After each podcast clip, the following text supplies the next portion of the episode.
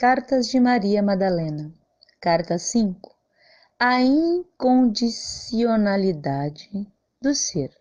Amados filhos e filhas, eu sou Maria Madalena e no agora trago-vos uma mensagem da luz. O amor incondicional é vital para a alma e para o espírito, assim como a água é essencial para purificar, hidratar e conduzir adequadamente a energia por todo o corpo. Deixem de lado vossas crenças limitantes e pratiquem o amor incondicional, que é o vínculo da perfeição.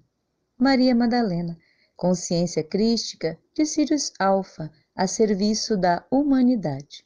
Canalizado pela Guardiã do Fogo Sagrado. Julho de 2018.